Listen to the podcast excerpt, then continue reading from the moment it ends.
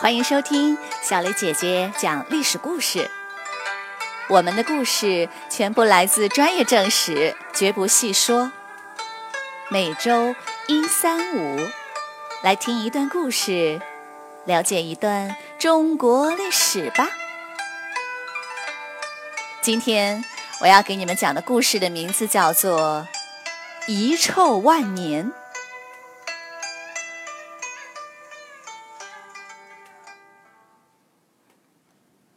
东晋的大司马桓温发动了第三次北伐，结果遭到了惨败。桓温非常的沮丧，带着残兵败将从前线撤退。他一生功名盖世，从来没有过这样的失败。他心里难受极了，有些精神恍惚，想起了自己说过的一句话：“大丈夫当建功立业。”如果不能流芳百世，就宁可遗臭万年。桓温让马儿走得很慢，想着将要面对无数人的指责，他简直无地自容。然而前面就是长江了，离首都建康已经不远了。这时对面来了一队人马，桓温抬头一看，立刻翻身下马。小跑着迎了上去，他一把抓住对方的手，热泪盈眶，心里顿时觉得踏实了不少。对面来的人是丞相司马昱，他是东晋开国皇帝的小儿子，他和桓温是几十年的老朋友，他们一个管内政，一个管军事，一直互相支持，配合默契。正因为有了他们。东晋这些年才得以稳定发展。现在两个好朋友又在一起了，他们仔细商定了对策。随后，桓温上奏朝廷，说他的一个手下将领没能打通运粮的水路，是失败的罪魁祸首，应当严惩。这个将领不服啊，反说桓温诬陷他，并列出了桓温的种种罪行。朝廷不敢说谁对谁错，便不做回应。将领很害怕，便占据着寿春城，举兵反叛了。桓温准备讨伐，一年后，他组织了两万多人进攻寿春。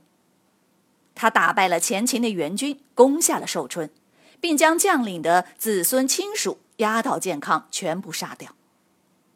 桓温欣喜地问参谋。这样是否就可以抵消北伐失败的耻辱了呢？参谋回答说：“还不行。”桓温愣住了，说不出话来，非常的失落。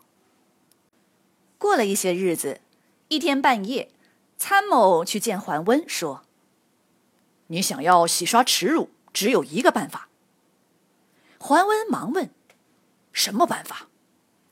参谋说。只有建立比北伐更大的功业，比如像当年霍光那样废除皇帝，拥立一个新皇帝。桓温惊呆了，沉思了很久，终于狠狠的点了点头。不久，民间谣言四起，说皇帝喜欢男宠，他的三个儿子都不是亲生的。桓温率军抵达了建康，向皇太后递上了紧急奏章，请求废除皇帝，改立司马昱为新皇帝。太后正在佛事烧香，奏章读到一半，心痛地说：“大司马和丞相都已经决定了，我还能说什么呢？”两天后。桓温召集百官，宣布要废立皇帝。官员们非常震惊，不知所措。桓温也很紧张，不知道该怎么办。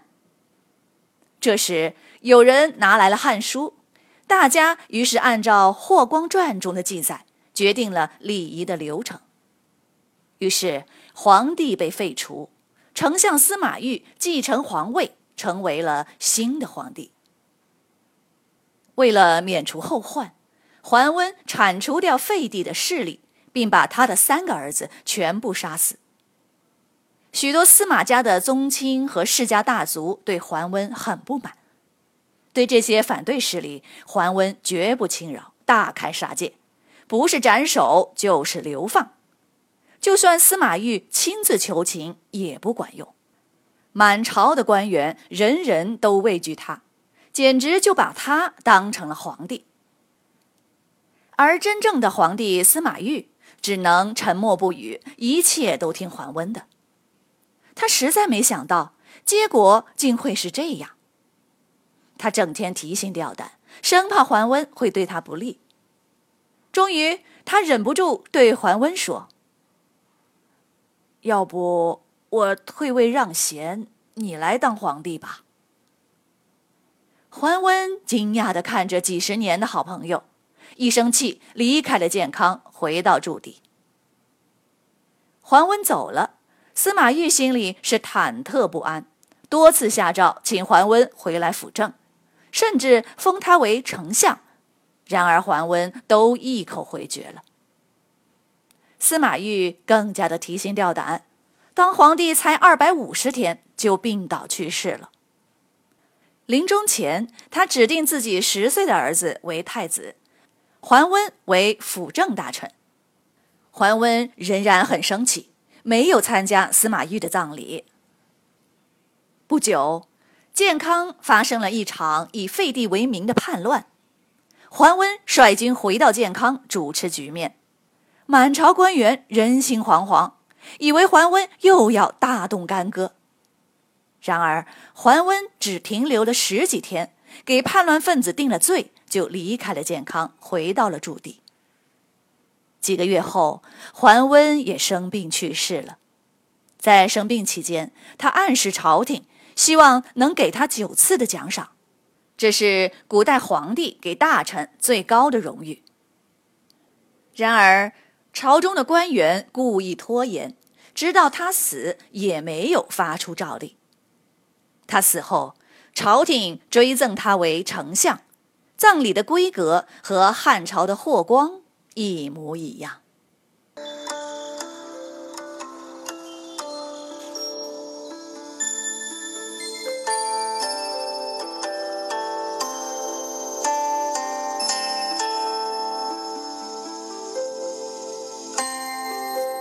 小朋友们，今天的故事就讲到这里，请你来说一说。前秦的皇帝苻坚说。桓温战败了，不能反思自己的错误，而要废立皇帝来自我解脱，就好像和妻子生气了，却转而向老父亲耍脸色。你同意苻坚对桓温的看法吗？为什么呢？